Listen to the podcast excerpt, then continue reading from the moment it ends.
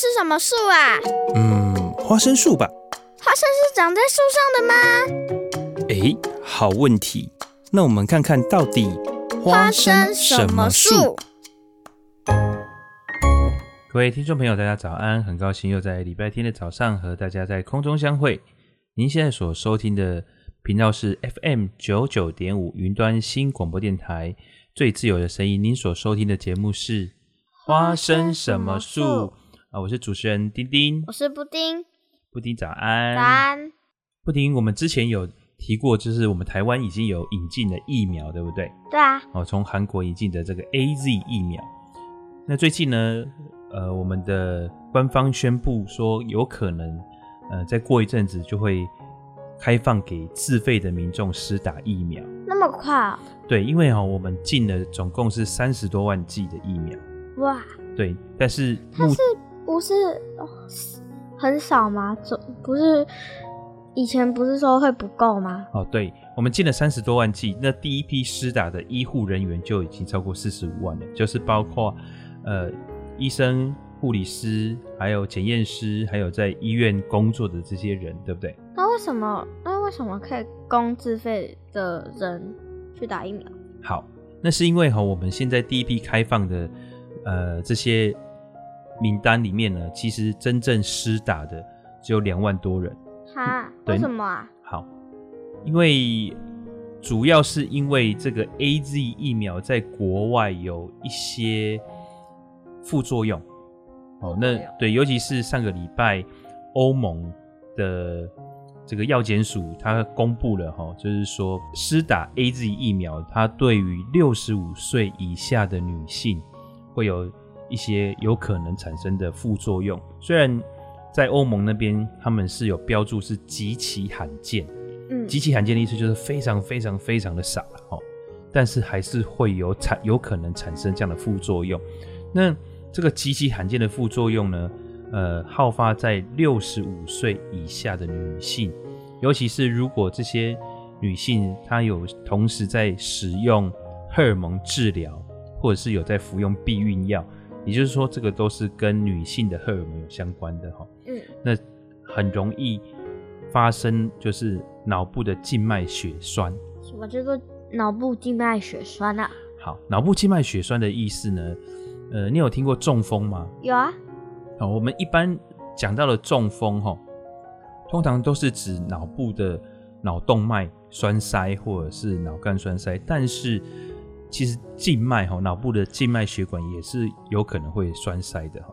那在栓塞的过程当中，可能产生的症状就是头痛哦，再严重一点就会癫痫，癫痫就是脑部不正常的放电哈，那抽搐甚至昏迷。那长期当然还是会有致命的危险哈。所以在欧盟他们公布的就是有这样子一个副作用。那之前呢，因为 AZ 疫苗。施打之后也有一些不良反应，不良反应跟副作用有些微的不同哦。副作用是属于不良反应其中一个，那不良不良反应的这个范围就比较大，它就是因为每个人的体质不同，可能会造成一些不同的呃症状反应，像酸感冒。呃，一般来讲，我们施打疫苗，尤其是流感疫苗，都就会有这种类似感冒的症状。嗯，好、哦，但是。呃，这个 AZ 疫苗它的不良反应有可能也有其他的症状。那像台湾最近就有一个年轻的男性，他打完了之后，他的不良反应就是四肢出现大范围的淤青。淤青你知道是什么吗？OK，OK，对，就是。那为什么不是撞到才会 OK 吗？哦，哎、欸，对，撞到会 OK，但是 OK 不一定是都是撞到。哦，那。它它为什么会从体内凹陷？因为凹陷其实就是一种皮下出血。好，那这个皮下出血，这个血管呢渗血出来，那到了皮肤上面的时候，慢慢慢慢的累积出来一块。那为什么是紫色绿色的？好，因为我们的血液呀、啊，如果是带氧的时候，它是红色的。嗯。哦，所以如果你的这个。受伤的部位是比较浅层的，离皮肤比较近的。它一受伤，血就会出现在皮肤表层附近的时候，你看到的就是红色的。嗯，好，那如果是比较深层的话呢，这个它慢慢慢慢的渗透出来到表层的时候，血液里面的养分已经被带走了，哦，所以这个留在皮肤表面的血液已经失去氧气，然后就变成青紫色的。对，那血液失去氧气之后就会变成青紫色。嗯，好，所以如果你的表层附近受伤，它刚开始也是红色的，但是慢慢慢慢的，它就还是一样会变成青紫色，那就变成 O.C。那所以呢，我们刚刚讲到这个三十多岁年轻的男性哈，他出现四肢大面积的 O.C 哈，应该不是撞到，因为我们现在第一批施打的都是医护人员嘛，对啊，哦，所以他们会很注意这个身体的状况，而且很明显的，如果撞到一定是。如果四肢都撞到，那个应该是很严重的意外哈，所以他应该不是这样子的状况，而是因为注射完疫苗之后发现的哈，所以他就出现了这样子不良反应。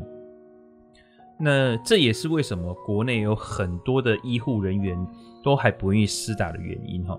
第一个我刚刚讲的，就是在国外有很多的研究或者是实病例发现，呃，这个 A G 可能会导致一些。副作用，嗯，那这个副作用还没有被证实，或者是还没有被确定的时候，医护人员，尤其是台湾的医护人员哈，我们因为我们现在的疾病共管非常好，对不对？对啊，所以其实大部分的人，包括医护人员，他都染病的风险其实相对是低的，嗯，所以他没有这种急迫性的时候，相对的，他去冒险施打疫苗的。意愿就不会太高，也就是为什么现在只有两万多人去接种。那两万多人接种，因为我们疫苗要打两次嘛，对啊，要二次接种才会有完整的防护效果。就只有四万多剂能用。对，所以大概我们会用到四万多剂。可是你知道吗？这个疫苗哈会过期，对，最快的五月底就过期了。哈，对，所以呃，目前就是有研议，就是第二阶段、第三阶段的。开放，哦，就是对于呃一些防疫的工作人员，像是海关人员，哎、欸，对，海关人员或者是一些要出国比赛，对，有呃，比方说要出国或者要出国洽工的这些人，嗯，目前可能就会先优先开放给他们。之后呢，如果你有出国的需求，哦，你要呃出国工作啊、洽商啊这些，那你可以自费来施打这个 AZ 疫苗，嗯。哦那目前的情况，哎，大致上是这样。那国内的呃施打并不踊跃，对不对？其实，在国外的情况也是类似哈。那我们刚刚讲到说，呃，这个是欧盟有对针对这个 AZ 疫苗发出的这样子的一个副作用的报告，所以目前在欧盟很多的国家，它是建议或限制六十岁以下的女性。哦，或者是甚至是男性、女性一起限制，就是不要去施打 AZ 疫苗。那有些国家是限限制在三十岁以下。嗯，好，那我们国内也有医生去解释这样的情况，是因为我们年轻人的这个身体的抵抗力本来就比较好，所以疫苗注射之后产生的这个机转会比较复杂，所以在这样的情况下就会比较容易产生。血栓，好，就是我们刚刚讲的这个静脉血栓。那我们小朋友嘞？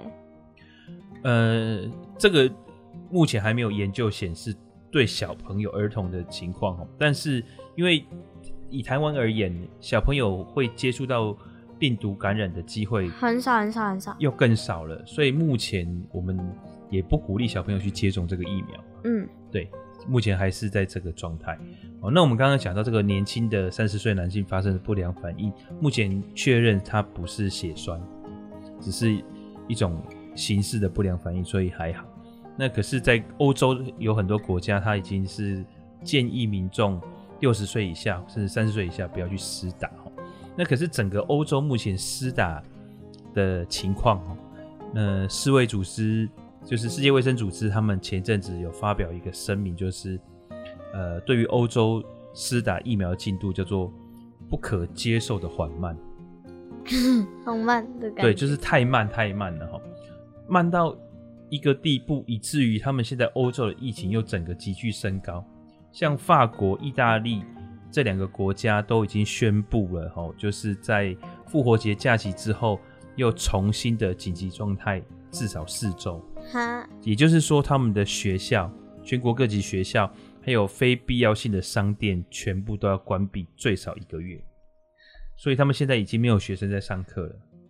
通通的都留在家里，或是远端教学。那商店也关门，感觉留在家里好无聊。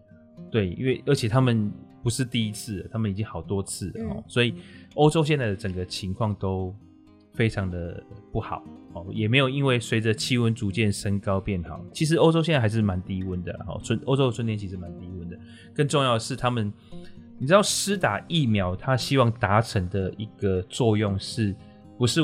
因为我施打疫苗，所以我就可以安全，这样而已。他是希望能够达到一个全，全体都安全，对整体免疫的效果。哦，就是你疫苗施打到一定的程度之后呢，就算少部分的人得到病毒，但是它的传染就会有限，会被限制在一定的范围里面。因为大部分人都已经有了抗体，嗯，哦，所以这个叫做群体免疫的效果。但是因为欧洲它的速度实在太慢了。所以这个疫情又有好像升高的趋势，所以现在欧洲的情况是蛮紧急的。嗯，好，那我们看到美国的情况呢？美国因为有一个很大的制药厂叫 Johnson and Johnson，哦，娇生制制药，哦，这个在台湾他们也有很多的产品在台湾。那这个 Johnson and Johnson 他们因为原物料供应出错，所以造成他们这间呃娇生制药。所生产的疫苗啊，在上个礼拜回收了九成，也就是说，这九成的疫苗都出现了问题啊。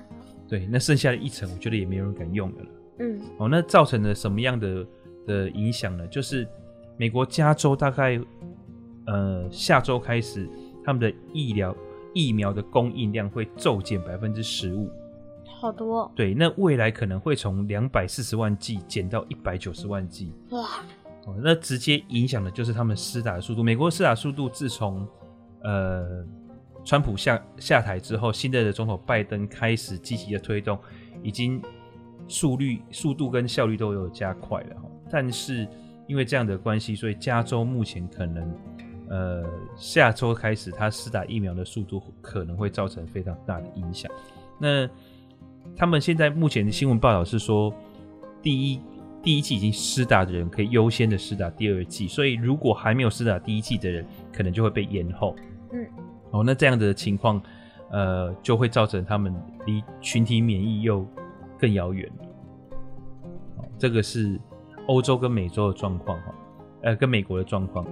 那亚洲的状况其实也很不理想，因为亚洲的状况平均起来可能比欧美更差。哈，对。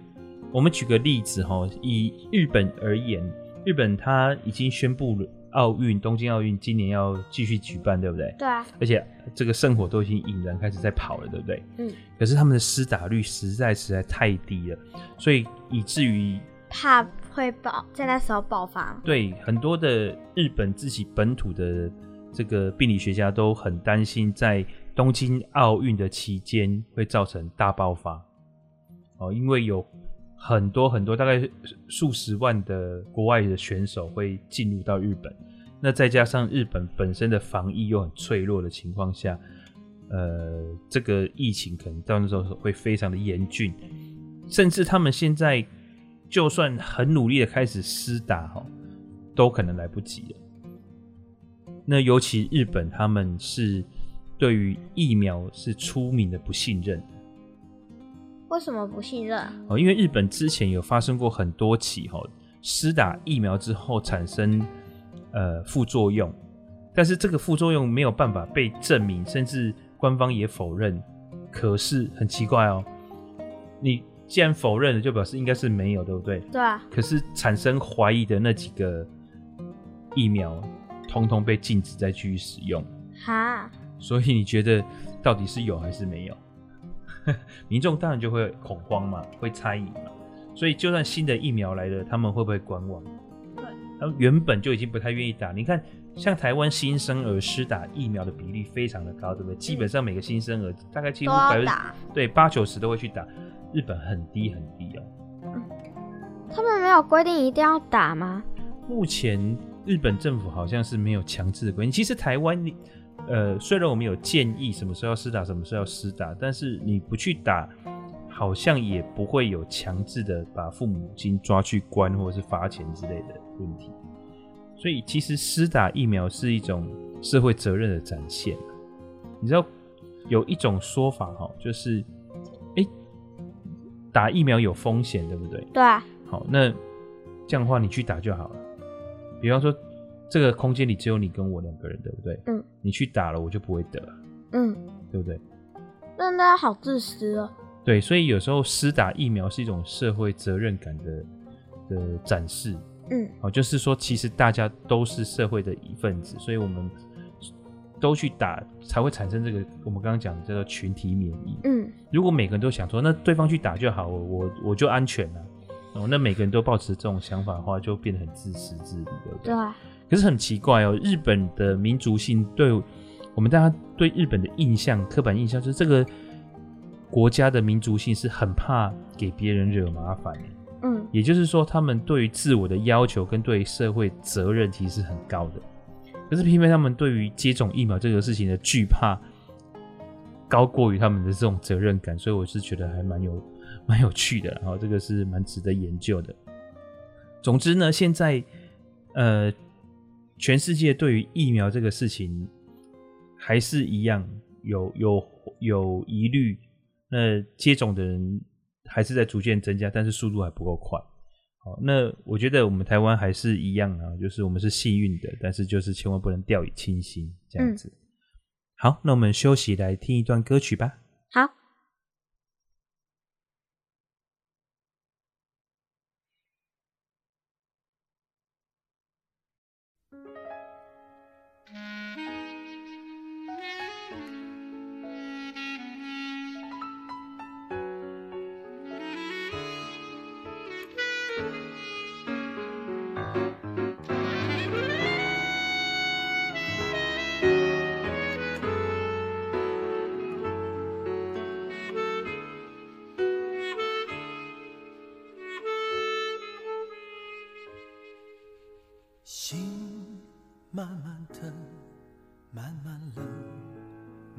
等不到爱人，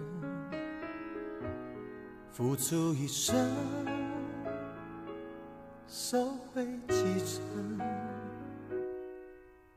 情不能分，不能恨，不能太轻易信任，怎奈一回尽是伤痕，泪慢慢流。慢慢熟，慢慢变成了朋友。寂寞的夜，独自承受。爱不能久，不能够，不能太容易拥有。伤人的爱，不堪回首。没有感觉，慢慢慢慢我被忽略，你何人看我憔悴？没有一点点安慰。慢慢慢慢心变成铁，慢慢慢慢我被拒绝，你何人远走高飞？要我如何收拾这爱的？残缺。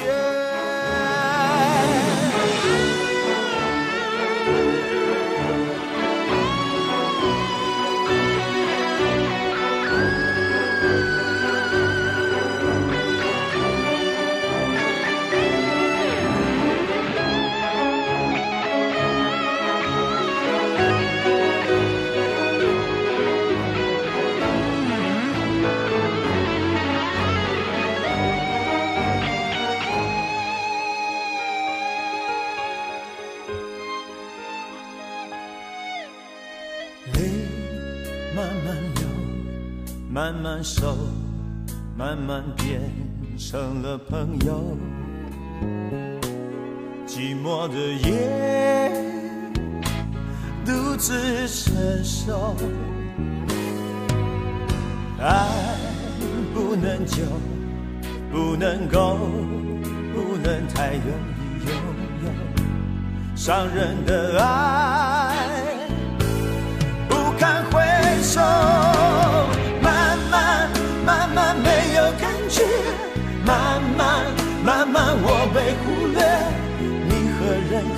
憔悴，没有一点点安慰。慢慢慢慢心变成铁，慢慢慢慢我被拒绝。你和人远走高飞，要我如何收拾这爱的残缺？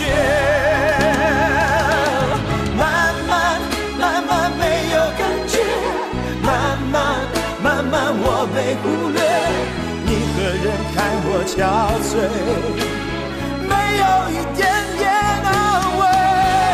慢慢慢慢心变成铁，慢慢慢慢我被拒绝，你和人远走高飞，要我如何收拾这？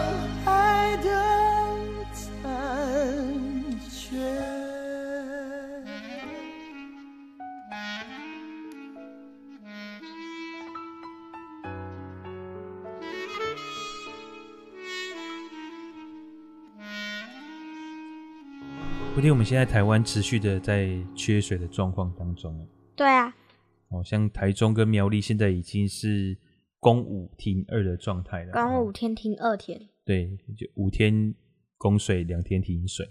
那呃，其实，在很多地方也即将面临限水的问题，包括我们高雄。高雄市。对，好像呃嘉义，他们目前的水情也很紧张。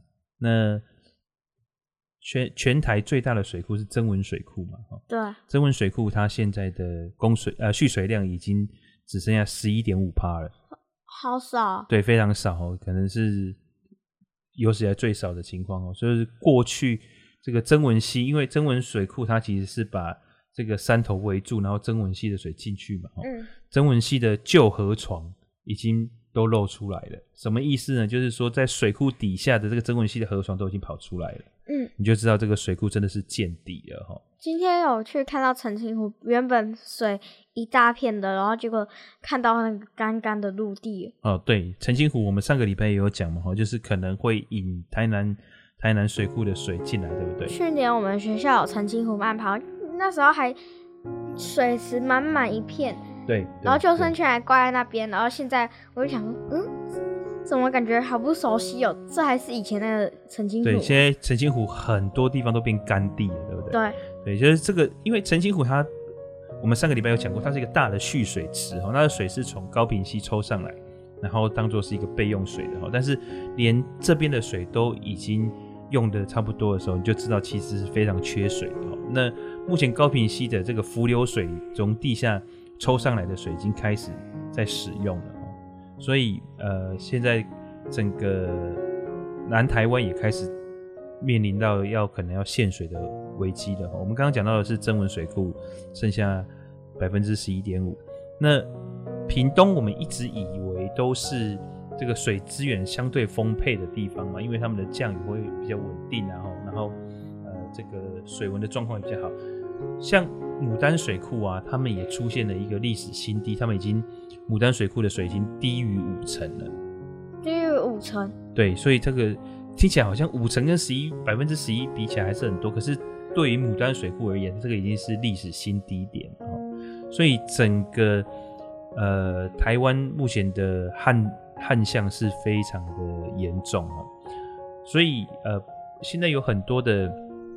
地方已经开始在想办法去开源节流，哦，就是比方说抽地下水之类的。呃，对，有其中有一个就是要应急，所以去开凿地下水井，哦，那这个是不是常态性的，就是应急性的开凿地下水井。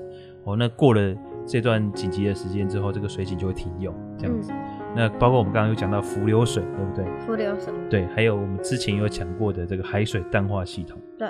好，那或者是这个资源水回收再利用的一个，因为我们一般来讲家庭，比方说我的呃洗澡水可以盛起来，然后剩下来来冲马桶，嗯，对不对？或者是浇花，哦，或者是是呃一些。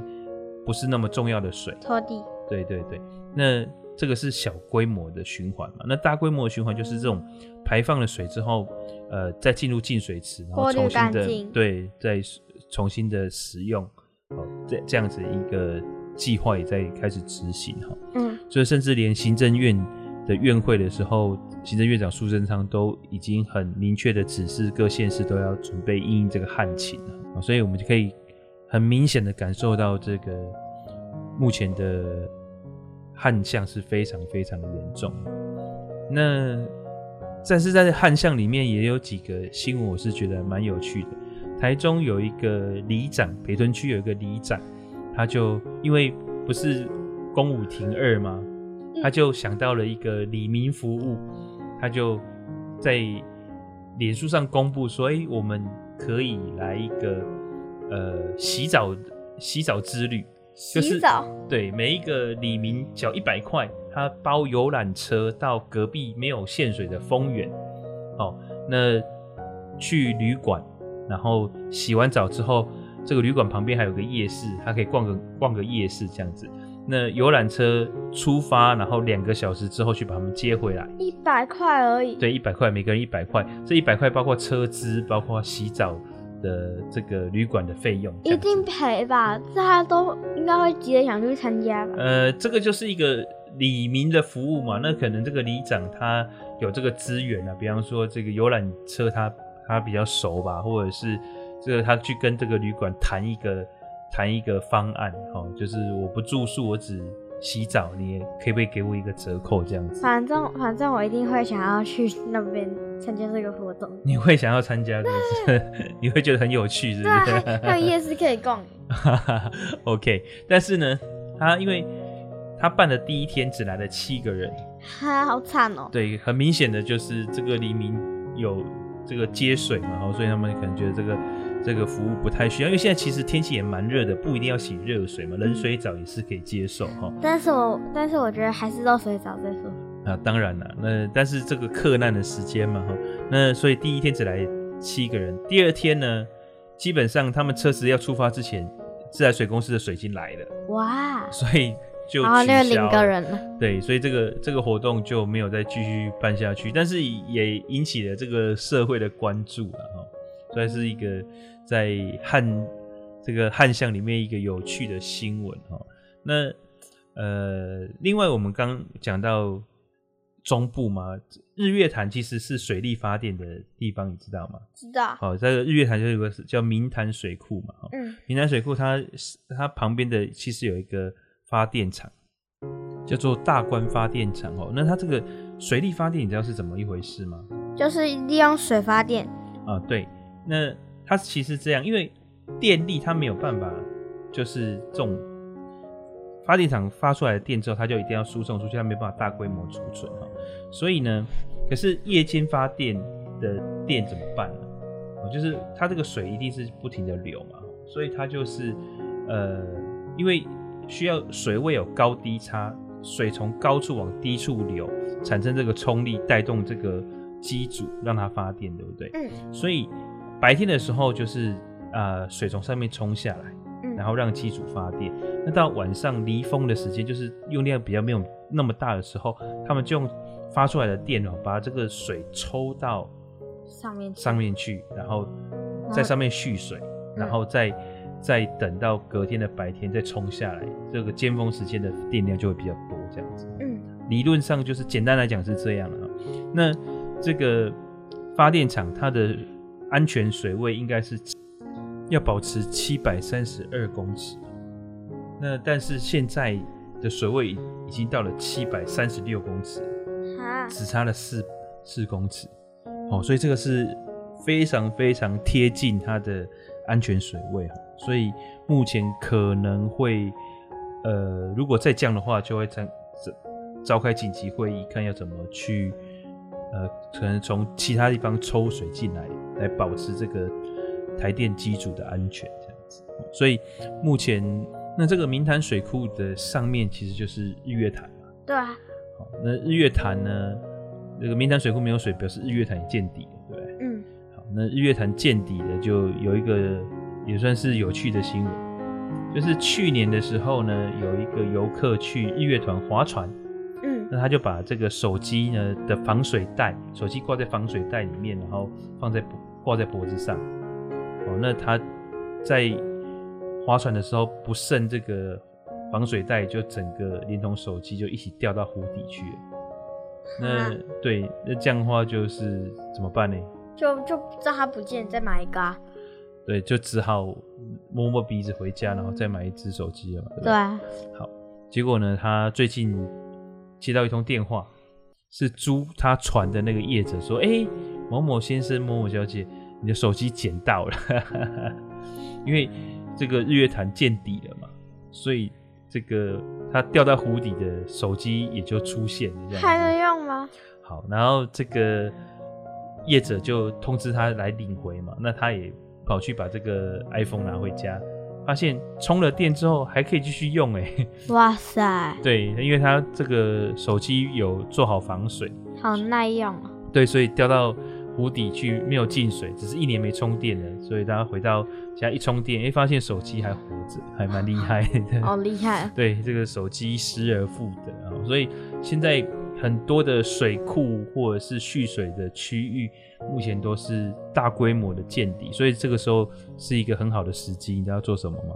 就是挖淤泥。对，他们就把呃过去这很多年来所冲下来的淤泥，对，这个趁机挖一挖沙子啊，淤泥，对，就把它清走。那这些其实是好的沙子，所以也可以做建筑材料。嗯、那也可以把这些沙子啊清走之后，让水库有更多的容积可以使用。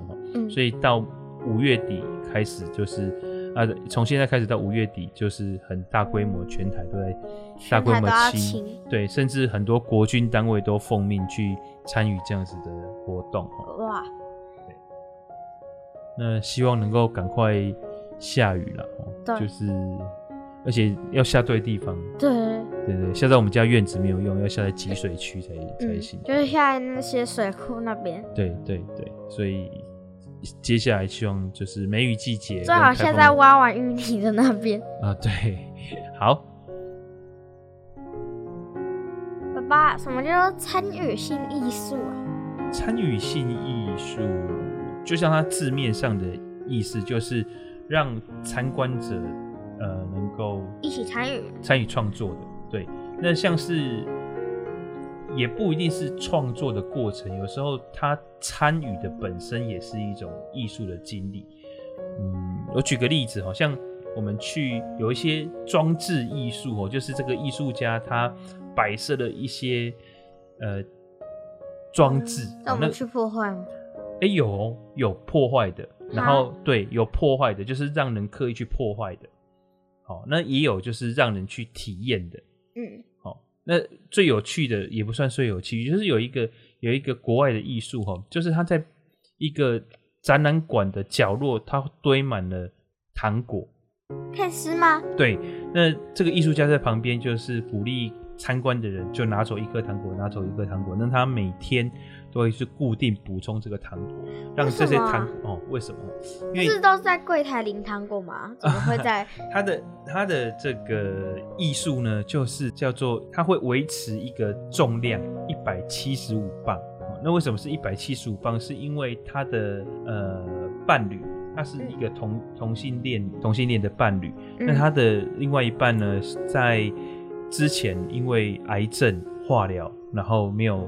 没有撑过去就过世了哈，嗯、那他最后的体重就是一百七十五磅，所以他为了纪念他的伴侣，所以他就呃用这样子一个方法，对参与性的艺术，就是他就会在美术馆的一个角落堆，每天就堆一百七十五磅的糖，嗯，那他就会放在那边，然后鼓励参观的人拿走糖果，哦，就是让他们能够一起纪念他的伴侣，然后也能够想，就是记住生命的甜美跟喜悦。嗯，他的发想是这样哦，所以这个也是一种参与性的艺术。你怎么会问这个问题？因为我看到一个算有趣的新闻吧。哦，有趣？什么样的有趣的新闻？傻眼，以为是参与性艺术，年轻男女竟在市价一千四百二十七万画作上涂鸦。涂鸦艺术家钟万数年前在首尔完成的大型画作，目前由南韩乐天世界购物城展出。估价高达五十万美元，约台币一千四百二十七万元。收掉一对年轻男女误以为这是参与性艺术，竟直接拿起油漆涂抹。警方随即将两二人逮捕。根据路透报道，二零一六年，钟万于韩国民众面前即兴涂鸦。创作出这幅两百四十公分乘以七百公分的艺术品。当时他所使用的油漆罐和油漆刷被视为画作的一部分，每当展出时就会放在涂鸦前面。然而，一对男女在参观时，竟然顺手拿起油漆刷往画作上涂抹。警方透过监视器锁定嫌疑人。迅速于乐天世界购物城逮捕两人。不过，展览主办方了解状况之后，不打算向年轻男女提起告诉，因为他们只是犯下无心之过。目前两人已被释放。主办方正在和原作者中中万联络，讨论是否要将涂鸦还原。然而事发之后，画作展区已被加上围栏和“请勿触摸”的标示，却也吸引了更多游客的注意。不少民众都驻足在涂鸦前面拍照，真的蛮有趣的一个新闻哦。这个你走在路上看到一个涂鸦墙，然后旁边摆满了颜料，有些人会真的会忍不住哦。对啊，我觉得你妹就会忍不住。有名的人在墙上涂鸦，那叫艺术；没有名的人在墙上涂鸦，你要作乱。不过这个 Jungwon 是真的很有名，好像呃，你干妈很喜欢的一个牌子叫 Alliance Bay 哈，是一个法国的牌子，他就跟呃 Jungwon 有出一个联名系列的包包这样子。好，那 Jungwon 他是一个美国人哈，他出生在纽约，但是呃目前常住在法国的巴黎。对，所以他跟 Alliance 是一个法国的牌子哦，所以他也有出这个联名的品牌。那好像还有另跟哦，跟那个 Lacoste，他也有出一个联名的系列，这样子，那是比较年轻的牌子哦。所以他其实是呃在艺术界蛮有名的哦，以至于这时尚界也会找他来联名这样子。那所以他那幅画，呃，因为很大幅嘛，所以值一千多万，我觉得是呃有可能。只是被涂了那三下之后，就 失去意义。也不会，我觉得有些时候蛮好玩的。所以这个也是一个趣味吧。这而且主办单位他们也没有打算要就责嘛，但是就是当成是一个有趣的新闻。但是这个就让我提醒了我，其实你知道我们去国外很多的展场展览，嗯，即便是非常非常。名贵的画，它都不会标示吗？不是，它都不会有围栏。为什么？他就是尊重每个人，他相信每个人去美术馆欣赏都有一定的素养，你不一定不会去伸手乱摸。嗯、当然，它里面有警卫了哈，它里面会有警卫，但是基本上它也没有框，对对，没有玻璃罩，没有什么。它不像故宫，我们故宫每个地方都有玻璃罩，对不对？对啊。好，但是它那个。我们去很多很厉害的美术馆，它的展品就是真的是触手可及，但是不会有人真的伸手去摸。嗯，对，然后你就是静静的看。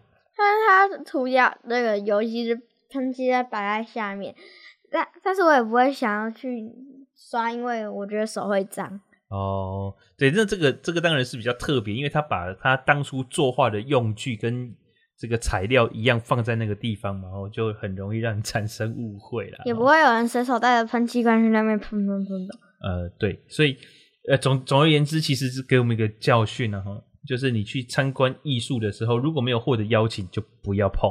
嗯，对，如果没有获得邀请的话，就是我们就是静静的观赏就好，嗯，好不好？好，好，那我们再休息一下，听一首歌哈。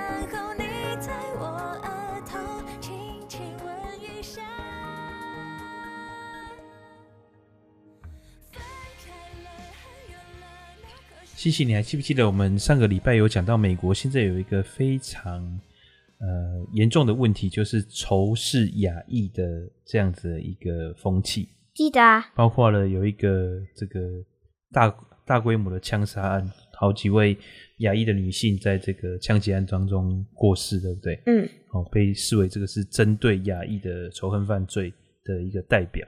那在过去的一个多礼拜，哈，在全美各地。呃，六十多个城市有串联的示威哈，呃，都是针对这种亚裔仇恨事件的攻击哈。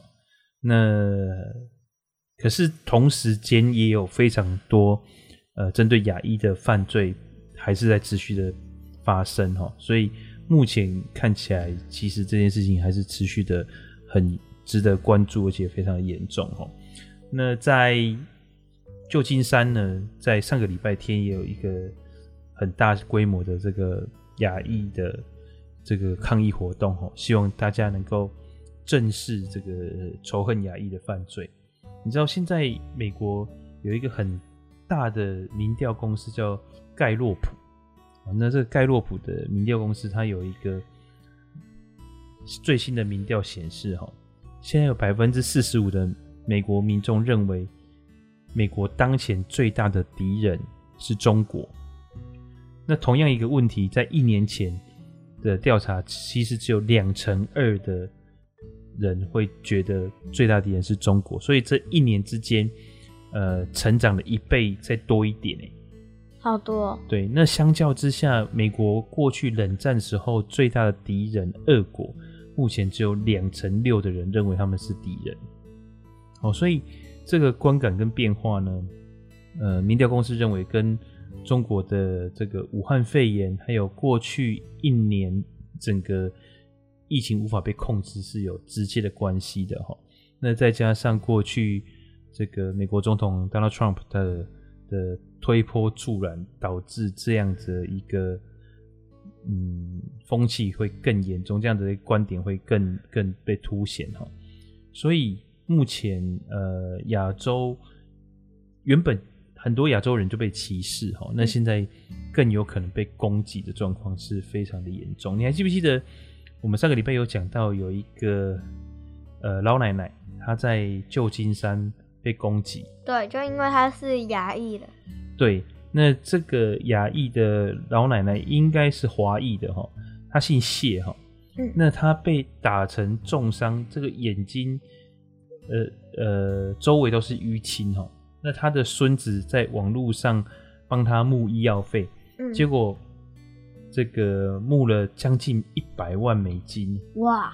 对，那这个谢奶奶呢，她呃就非常的阿萨里，她就把这些钱全部的捐出去，捐出去。对，她就说她要把这个钱捐给。这种反抗亚裔仇恨的组织基金会，哇，希望能够让这些基金会带领这个亚裔的社区能够免除这种被暴力对待的恐惧。哦，所以其实目前整个美国的亚裔哦，这个不是只有华裔哦，你知道，因为像呃韩国裔、韩国、日本、日本、越南，其实真的老外他搞不清楚你是哪一国人，嗯。所以这些人在路上都有被攻击的危险，就是黄黄皮肤黑头发的都有机会。哎、欸，是是是，所以现在他们呃，现在越来越多的城市跟组织在面对这样子的事情，他们就是去游行示威，希望能够引起重视哈。那包括了美国的总统哦，拜登，还有国务卿，他们都。呃，同声谴责，当然他们政治正确嘛，所以他们就一定呃希望说能够遏制这样的情况。但是呃，其实我觉得哈，像你知道他们非这个非裔美籍，就是我们讲的黑人哈，这些老黑他们之前因为受到不公平的对待，然后呃警察暴力的对待造成死伤，他们就发起了一连串的活动。引起社会的注意，嗯，所以真的在呃民主社会里面，你一定要为自己发声。所以现在亚裔社群的串联，哈，很多在美国的亚洲人说，这是从来没有看过亚洲社群这么的团结，嗯，而不分你是从台湾来的、从中国来的、从日本来的、从韩国来的、从越南来的，哦，从什么地方来的，只要是亚裔的。社群现在是一个空前团结的状态，都在为自己发声，保护自己的权益哈。那我觉得这个是一个呃非常好的教育示范，对我们而言也是一样哈，就是每个人都要站出来保卫自己的权利。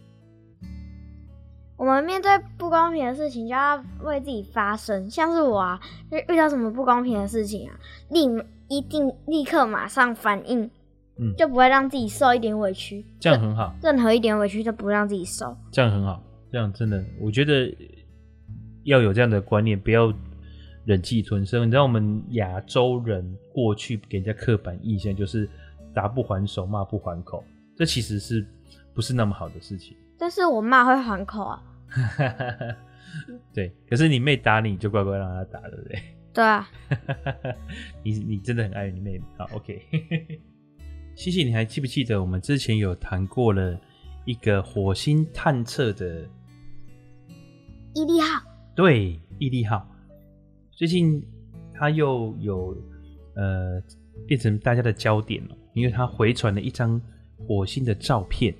什么照片？好，那张照片上面就好像在呃照片的左上缘哦，出现了一个弯弯的像是彩虹一样的呃光线。哇！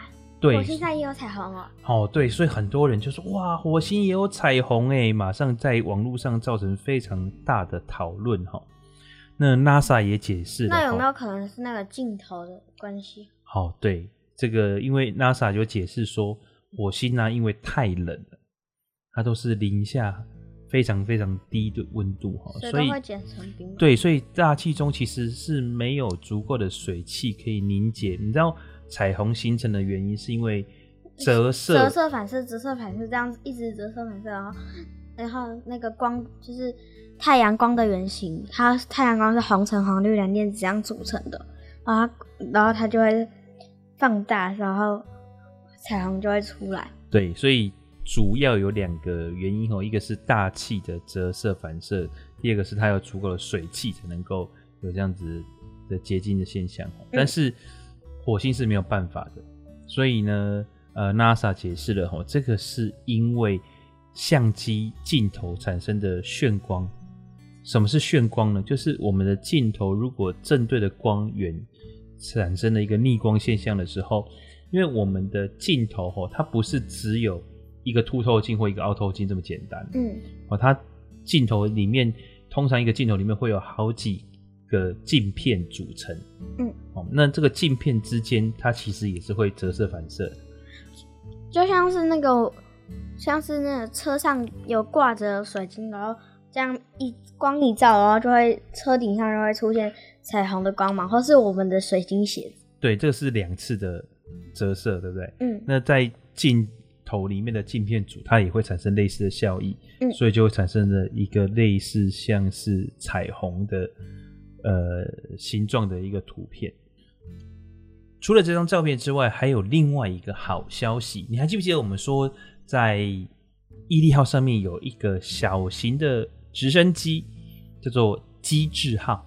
机智号，对，就是一个小小的直升机，它可以飞起来，然后用空拍的方式去照火星。你还记得吗？嗯，记得。好，那这个机智号呢，它目前已经离开了毅力号。哇，他的他这个哦，他们每一步，你还记不记得我们有讲，就是说他所有的步骤都要非常非常缓慢的进行，对啊，确保它的安全，对不对？嗯，好，所以呢，他们先做一件事情，就是让这个机智号离开毅力号，嗯，然后让它能够独自的在呃火星的表面生存一个晚上。这是什么意思哈？因为机智号过去都是利用毅力号上面的设备去加加温，然后保持温度。你知道机器有些时候，尤其是相机设备、记忆体哈，它如果过度低温的话，它就没办法使用。包括它的电池，包括它的记忆体，在过度低温的时候，它就会宕机哈。所以这些设备都要有保温装置。那保温装置就需要什么？需要电，对不对？对。好，那这个机智号过去的电力呢，都是用毅力号上面的电力。嗯。那可是它已经把它放在这个火星表面，独自一个晚上。哈，你知道火星表面的晚上，我们刚刚讲说火星非常的低温，对不对？对啊。你知道有多低温吗？零度以下。哦，对，是零下九十度。哇，好冷。对，所以在呃他们测试的时候，就是先把。机制号放在那边，然后让它能够用自己的电池去供应它保暖的电力。嗯，好，那这个保暖的电力维持一个晚上，他们测试说，哎、欸，发现这个它的确是可以靠着自己的电池来供应它的保暖的系统。所以这个已经是成功的第一步了。嗯，好，那呃，接下来呢，就是要测试飞行。我们有讲过这个火星的呃。空气密度非常的低，对不对？只有地球的大概一趴左右。嗯，但是好消息是它的重力，就是它的地心引力大概只有三分之一。嗯，哦，所以呃，虽然很难把它飞起来，但是引力相对小一点，这个算是好处了哈。那目前来讲，他们可能要进行第一次的试飞，至少都要在我们节目播出以后才会有试飞的机会了。那它这个试飞呢，就是它会缓缓的原地升高三公尺，三公尺，对，就是原地升降三公尺。嗯，好，那这样子的呃一个一个速度呢，它是呃会非常非常缓慢的，怕是什么你知道吗？太快哈，如果掉下来就摔坏了。你知道那一台这个机智号要多少钱吗？应应该要几百亿吧？啊，是没有几百亿的，要一台要八千万美金。哇，好贵啊！对，要八千万美金，所以是几十亿了哈。好，但是它很轻，它只有一点八公斤而已。哈，对，那它是靠着一个电池跟太阳能板。那如果太阳能板能够持续的充电的话，它可以执行久一点。那如果没办法持续充电的话，它就呃，它可能就执行三十天预定的任务就结束了。好，那如果能够持续充电的话，可以执行更久的任务这样子。那我们刚刚讲说它那个飞行三公尺高度之后原地再降下来后，他希望能够是在三十秒之内完成。那这个事情呢，呃，接下来就是看看他能不能飞起来。嗯、那如果能够飞起来，原地飞起来之后，他们就会让它飞一小段的距离。哦，因为我们上次有讲过，因为他们有 GPS 定位，对不对？嗯。所以他们这个呃飞行的方式啊，各种各种的计算都要非常非常的缓慢而且小心。哦，那包括机智号在执行任务，毅力号在执行任务。都是这样。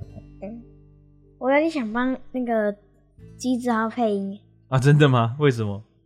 我是机智号，我是机智号。